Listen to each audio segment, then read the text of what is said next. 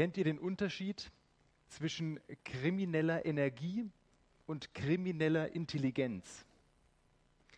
Kriminelle Energie ist der Antrieb eines Menschen, verbotene Dinge tun zu wollen. Und kriminelle Intelligenz ist, diese verbotenen Dinge auch so durchzuführen, dass man nicht erwischt wird.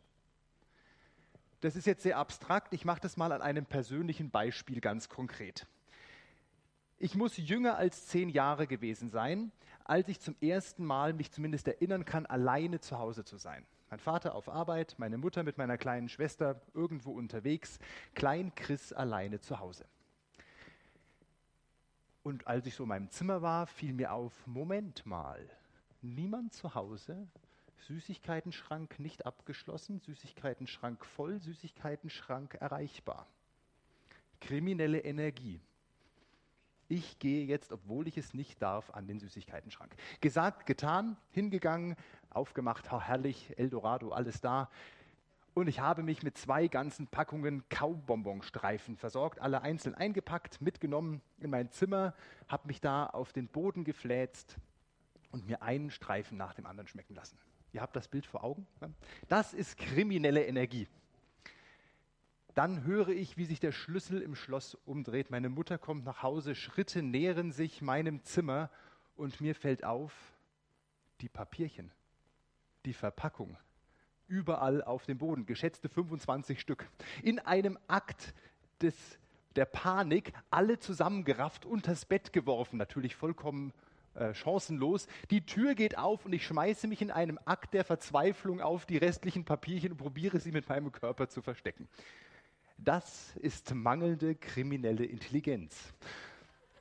Noch dazu, dass ich den Süßigkeitenschrank offen gelassen habe, den Stuhl davor stehen habe lassen und äh, lassen wir das. Im Laufe der Jahre hat sich meine kriminelle Intelligenz, was das Plündern des Süßigkeitenschrankes angeht, deutlich erhöht. Wisst ihr, was die Jahreslosung ist?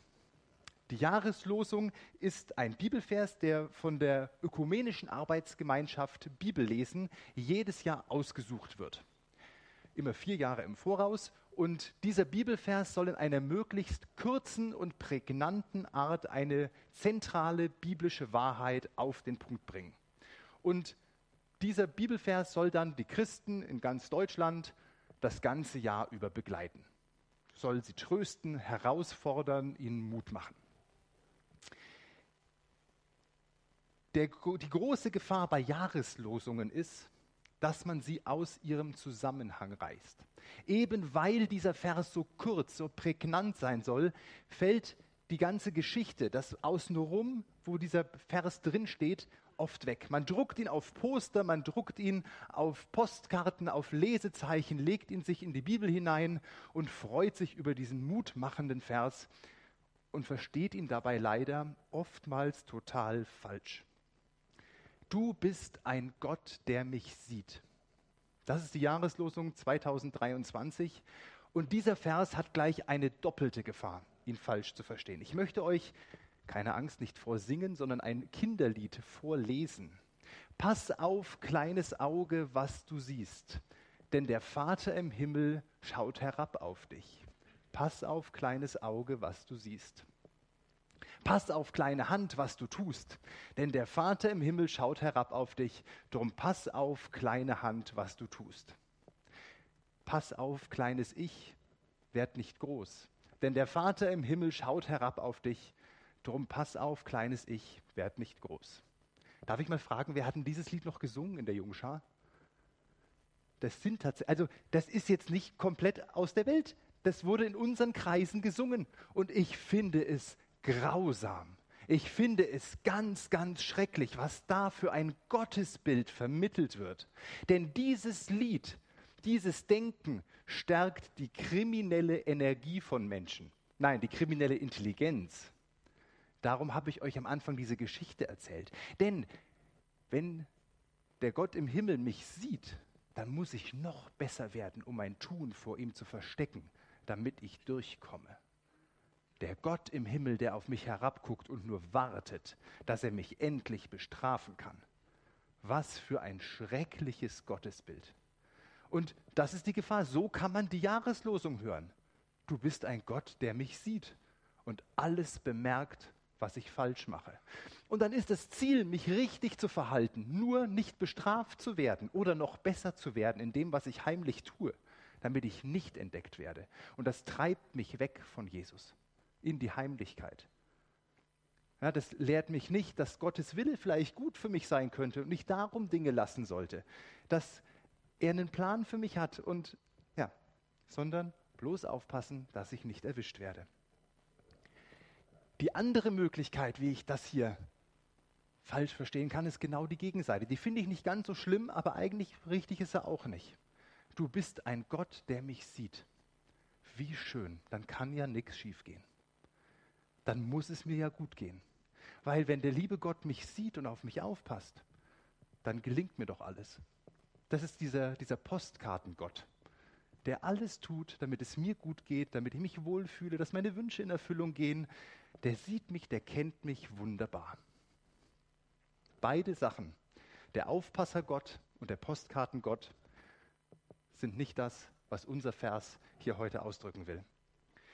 Und damit uns das nicht passiert, damit wir die Jahreslosung eben nicht isoliert aus dem Zusammenhang reißen, machen wir das heute mal wieder ordentlich. Wir gucken uns den ganzen Text an, in dem dieser Vers steht und gucken, was er uns heute zu sagen hat. Und damit stehe ich wieder in meiner Standardgefahr, wenn ich über die Jahreslosung predige. Und ich sage es euch jetzt schon, es ist wieder passiert.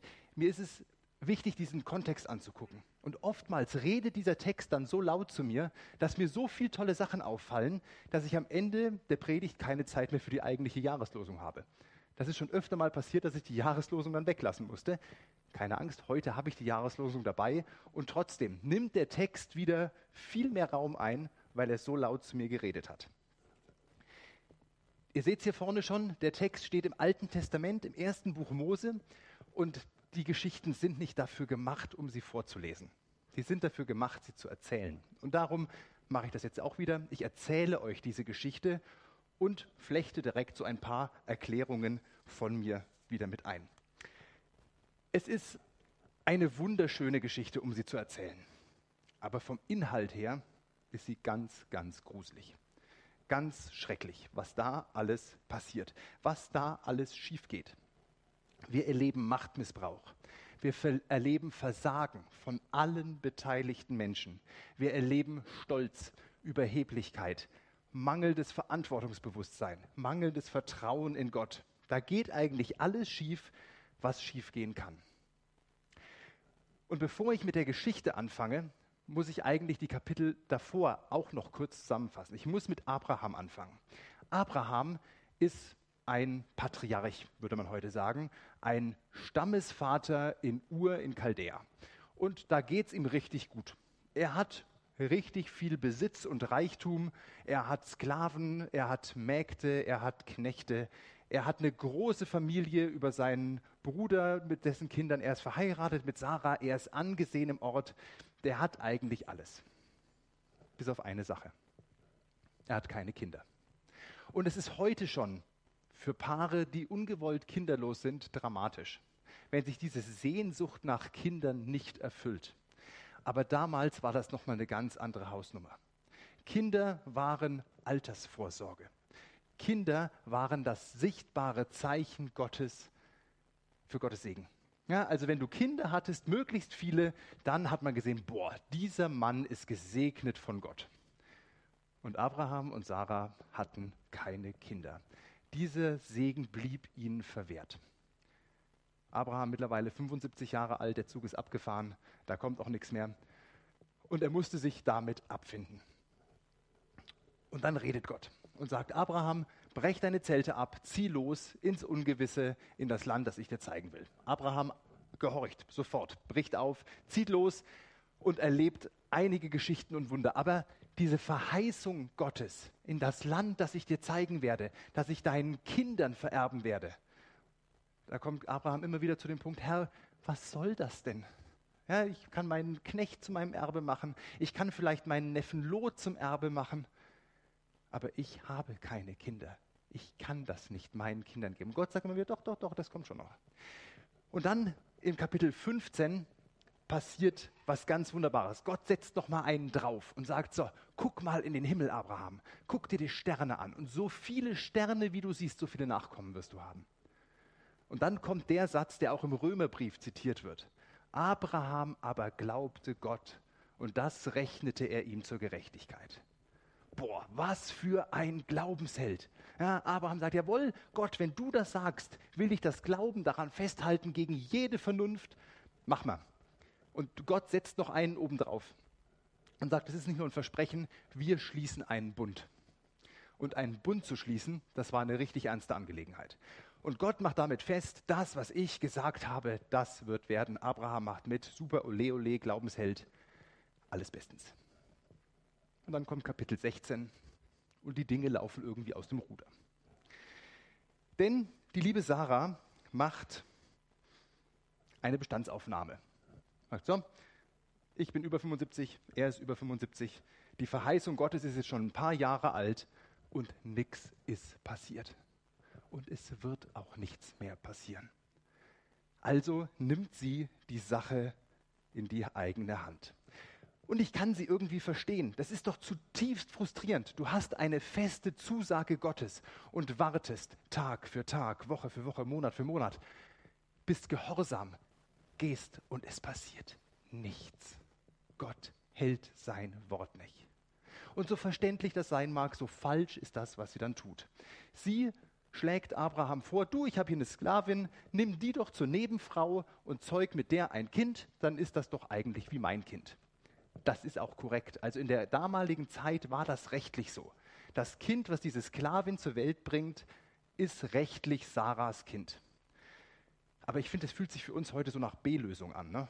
Also wenn Gott das so alleine nicht hinkriegt, dann machen wir das irgendwie so, dass man das noch halbwegs gelten lassen könnte. Jetzt kann man sich da über, über die ganze Geschichte aufregen, aber wir müssen aufpassen, dass wir da nicht moralisch urteilen. Es geht in der Geschichte nicht darum, dass Abraham Sex mit einer anderen Frau hat. Es geht nicht um Polygamie. Es geht nicht um die ganzen Geschichten, die uns heute komisch vorkommen. Das Scheitern in diesem Text, das Versagen ist das mangelnde Vertrauen auf Gott, auf Gottes Zusagen. Und hier muss ich den ersten kleinen Exkurs machen. Wo sind wir? Manchmal kleine Sarahs.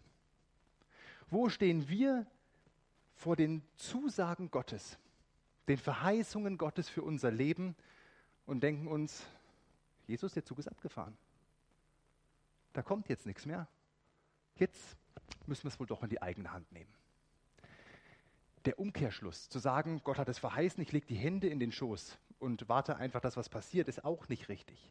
Aber zu sagen, Jesus, es ist mir jetzt egal, was und wann du das tun willst, ich mache das jetzt selber. Ich glaube, das liegt in uns drin als Menschen. Und wir laufen da manchmal Gefahr, sehr so zu sein wie diese Sarah. In der Gemeinde vielleicht. Wir wollen, dass die Gemeinde hier wächst. Wir wollen, dass es blüht. Wir wollen, dass Menschen zum Glauben kommen. Wir haben uns als Leitungskreis Ziele gesetzt, die wir verfolgen und die wir abhaken und die wir bearbeiten. Aber wenn wir glauben, dass wir das hier machen können, dass wir das hier in der Hand haben, dass wir das hier vorantreiben können, es ist Gott, der das schenkt zu seiner Zeit und wir dürfen und sollen mitmachen. Und sobald wir glauben, wir müssen jetzt mal das Zepter in die Hand nehmen, wird das schief. Was sind die Verheißungen Gottes, die über deinem Leben stehen, die sich aber noch nicht erfüllt haben, wo du eine Sehnsucht danach hast? Wo bist du versucht zu sagen, Gott, ich pfeife jetzt auf deine Regeln? ich pfeife jetzt auf das, was du für gut und richtig hältst, weil ich will das doch haben und du hast es mir doch versprochen. Und jetzt mache ich das, wie ich das will. Weil du tust ja nicht. Wäre vielleicht mal eine spannende Sache in einem Hauskreis, in einer Kleingruppe, darüber nachzudenken, zu überlegen, was sind denn diese Verheißungen, auf die wir warten. Zurück zur Geschichte. Ich möchte dieses Versagen mal an drei Personen festmachen, die da auftauchen, und die ich mit nicht ganz schmeichelhaften Spitznamen versehen habe. Wir haben da als erstes Abraham, das leitungsschwache Schaf. Ist unglaublich. Ein Glaubensheld, der einen Bund mit Gott geschlossen hat, der Patriarch der Familie, der vorangeht. Und der macht einfach, was seine Frau ihm sagt. Abra, äh, Sarah kommt und sagt, Abraham, wie wäre es mit der Magd? Ja, okay. Und macht einfach. Dann kommt Sarah wieder und sagt, du, die erhebt sich über mich, erzähle ich nachher noch. Die musst du jetzt in die Wüste schicken. Okay. Der macht einfach mit. Und mir geht es hier überhaupt nicht um irgendwelche Geschlechterklischees. So Abraham als der Mann, der hätte hier auf den Tisch hauen müssen und mal zeigen und so. Nee, aber was er hier tut, er nimmt seinen Platz nicht ein. Er übernimmt nicht die Verantwortung, die er in seiner Rolle gehabt hätte. Und er hätte den ganzen Mist, der nachher noch passiert, einfach verhindern können. Indem er zu Sarah gesagt hätte, nee du, wir haben einen Bund mit Gott geschlossen und diesen Bund halten wir. Punkt. Und als Hagar sich erhebt über ihre Herrin, hätte er mit ihr reden müssen und Grenzen setzen müssen. Und er tut es nicht, weil er den Weg des geringsten Widerstandes geht. Und ich habe mich gefragt, nimmst du deinen Platz ein? Nehme ich meinen Platz ein? Und mache auch die Dinge, auf die ich keine Lust habe, die vielleicht anstrengend sind, die wehtun, aber die dazugehören, weil Gott uns an diesen Punkt gestellt hat. Und ich musste das in vielen Bereichen meines Lebens teilweise sehr schmerzhaft lernen. Ich mag keine Konflikte. Ich finde Konflikte doof. Total. Und ich hoffe innerlich immer, wenn ich einfach die Augen zumache, kennt ihr Kinder beim Verstecken spielen? Hä? Ich sehe dich nicht, dann kannst du mich auch nicht sehen, du bist gar nicht da. Und so mache ich das gerne mit Konflikten. Ich mache die Augen zu und tue so, als wäre der Konflikt nicht da und dann ist er auch weg. Also bestimmt irgendwann. Nee, klappt nicht. Konflikte, die ich ignoriere, verschwinden nicht. Ich würde es aber gerne so tun. Und ich musste lernen, nein, als Pastor wenn in der Gemeinde Konflikte sind, in Teams zwischen Menschen, dann sind das meine Konflikte. Dann gehe ich da rein, dann nehme ich meinen Platz ein und zwar aktiv und verhindere, dass unsere Gemeinde eine Gemeinde wird mit ungeklärten Konflikten, mit vergifteter Stimmung, mit kaputten Beziehungen.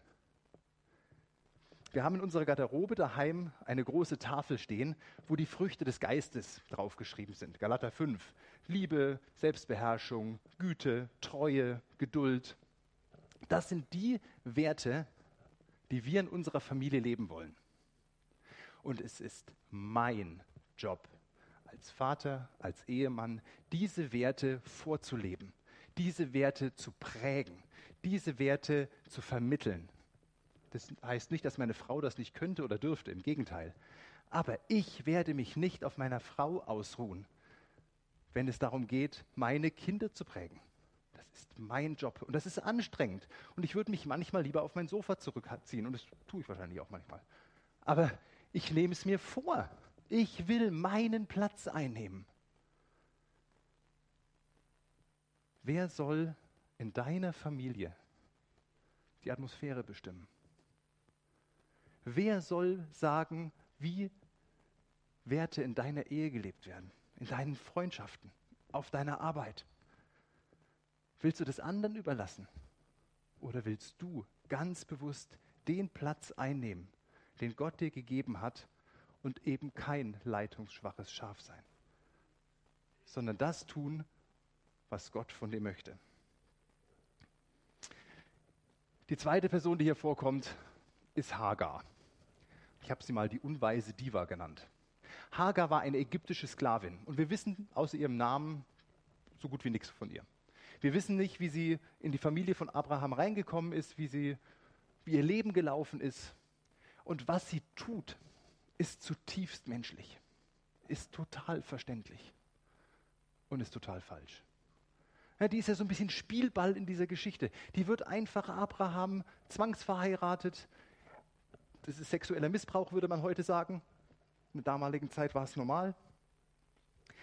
Und dann kommt dieser Wendepunkt. Sie wird wirklich schwanger. Und sie hat gewonnen. Sie ist die echte Frau. Sie ist fruchtbar. Sie kann Kinder kriegen. Und die Herrin nicht. Und sie lässt es ihr spüren. Total verständlich, oder? Und total dumm. Wie gehst du damit um, wenn du im Recht bist? Wie gehst du damit um, wenn du doch eigentlich endlich mal auf der Gewinnerseite bist. Schön sieht man das beim Fußball, beim Elfmeterschießen zum Beispiel.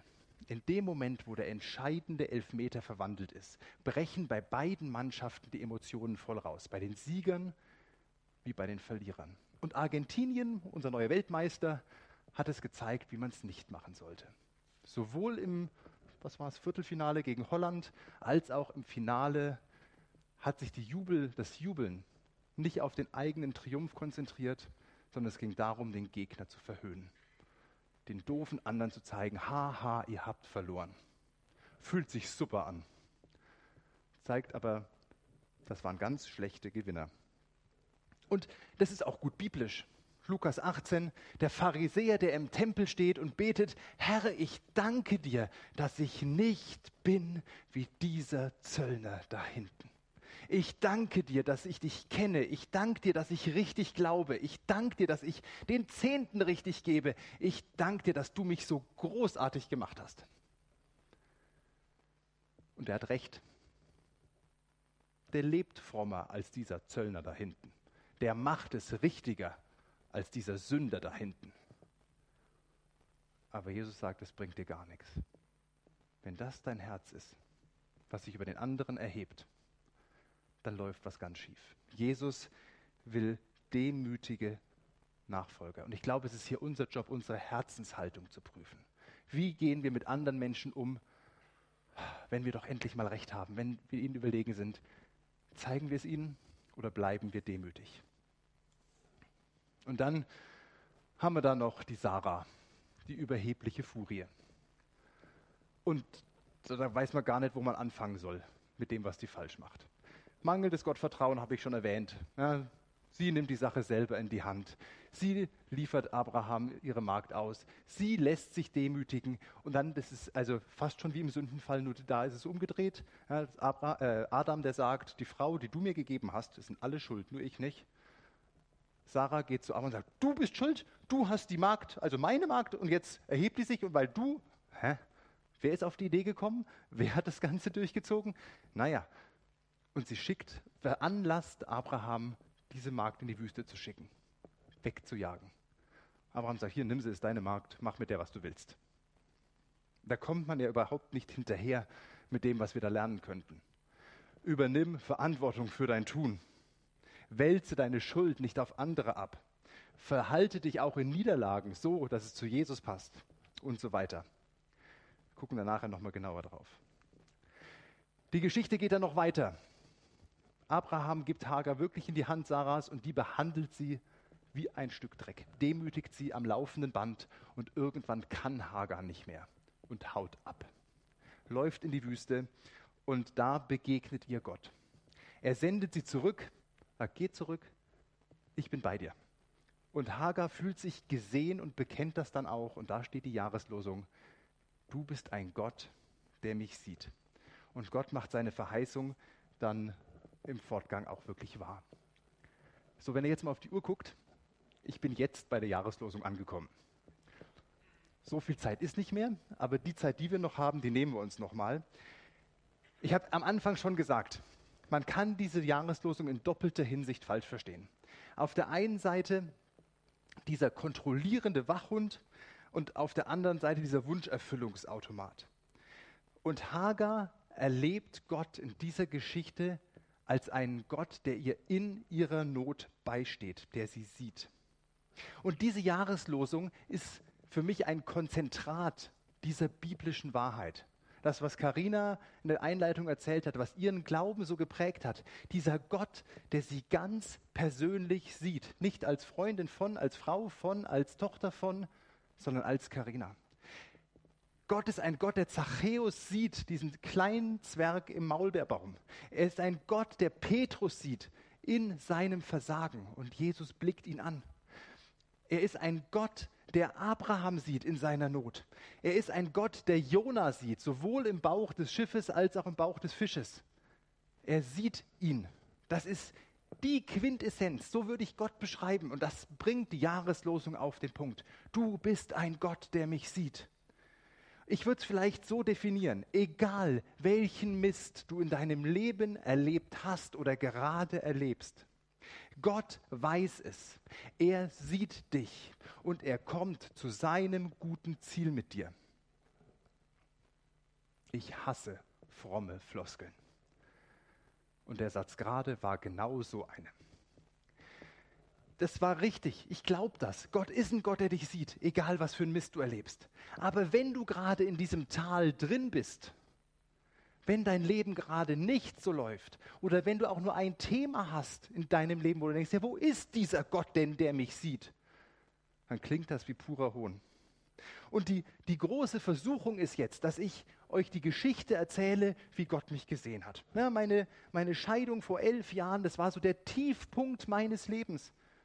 Und da war Gott da, der mich gesehen hat, der mir jetzt elf Jahre später eine hervorragende, stabile Beziehung zu meinen beiden großen Kindern schenkt, der mir eine Frau an meine Seite gegeben hat, wie ich es mir großartiger nicht vorstellen könnte, der mir vier quirlige Kinder geschenkt hat nochmal, der mir eine Gemeinde gegeben hat, die mich trotz meiner Geschichte akzeptiert. Boah, was haben wir einen tollen Gott, der uns sieht. Und er wäre trotzdem auch der Gott, der mich sieht wenn ich mein Leben lang alleine geblieben wäre. Er wäre der Gott, der mich sieht, wenn ich nicht mehr als Pastor arbeiten könnte, weil keine Gemeinde mehr mit der Geschichte so einen Kerl anstellen will. Der wäre auch der Gott, der mich sieht, wenn die Beziehung zu meinen Kindern nicht gut wäre. Weil Gott hat mir nicht versprochen, dass ich glücklich verheiratet sein werde. Gott hat mir nicht versprochen, dass ich eine muntere Kinderschar haben werde. Gott hat mir nicht versprochen, dass ich immer als Pastor arbeiten werde. Er hat mir versprochen, dass er mich sieht und dass er mit mir an sein Ziel kommt. Und das ist ein ganz, ganz großer Unterschied. Wenn du das Gefühl hast, da ist kein Gott, der mich sieht, da ist kein Gott, der meine Not kennt, doch, der ist da. Aber es könnte sein, dass Gottes Verheißungen, dass Gottes Ziele für dein Leben andere sind als deine Wünsche. Und das ist eine bittere Erkenntnis, weil wir dann mit Gott klären müssen, was wir mit diesen Wünschen machen, was wir mit den unerfüllten Sehnsüchten unseres Lebens machen. Und wir müssen lernen anzuerkennen, dass Gott diesen guten, dieses gute Ziel für mich hat. Und da hilft es uns, wenn wir uns Hagar nochmal angucken. Hagar geht zurück zu Sarah und es wird nicht alles gut. Die Geschichte geht weiter. Sie bleibt auch selber blöd. Ja? Das Kind kommt zur Welt und sie erhebt sich weiter über ihre Herren. Sie lässt sie weiter spüren, dass sie die Tolle ist, die Kinder kriegen kann und sie nicht. Und fünf Kapitel später wird sie wieder in die Wüste geschickt.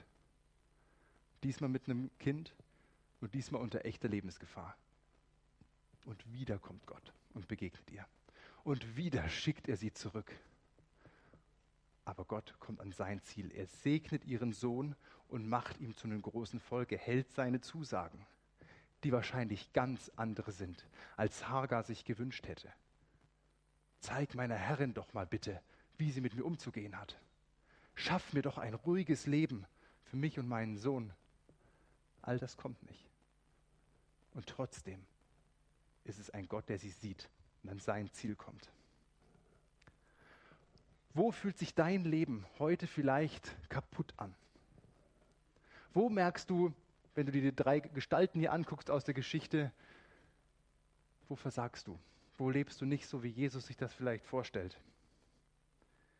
Und vielleicht wird 2023 ja das Jahr, wo du diesen Gott, der dich sieht, ganz neu erlebst. Wo du ihn neu kennenlernst. Wo du ihn neu verstehst, was es bedeutet, von Gott gesehen zu werden. Und dass er mit dir an sein gutes Ziel kommt. Amen.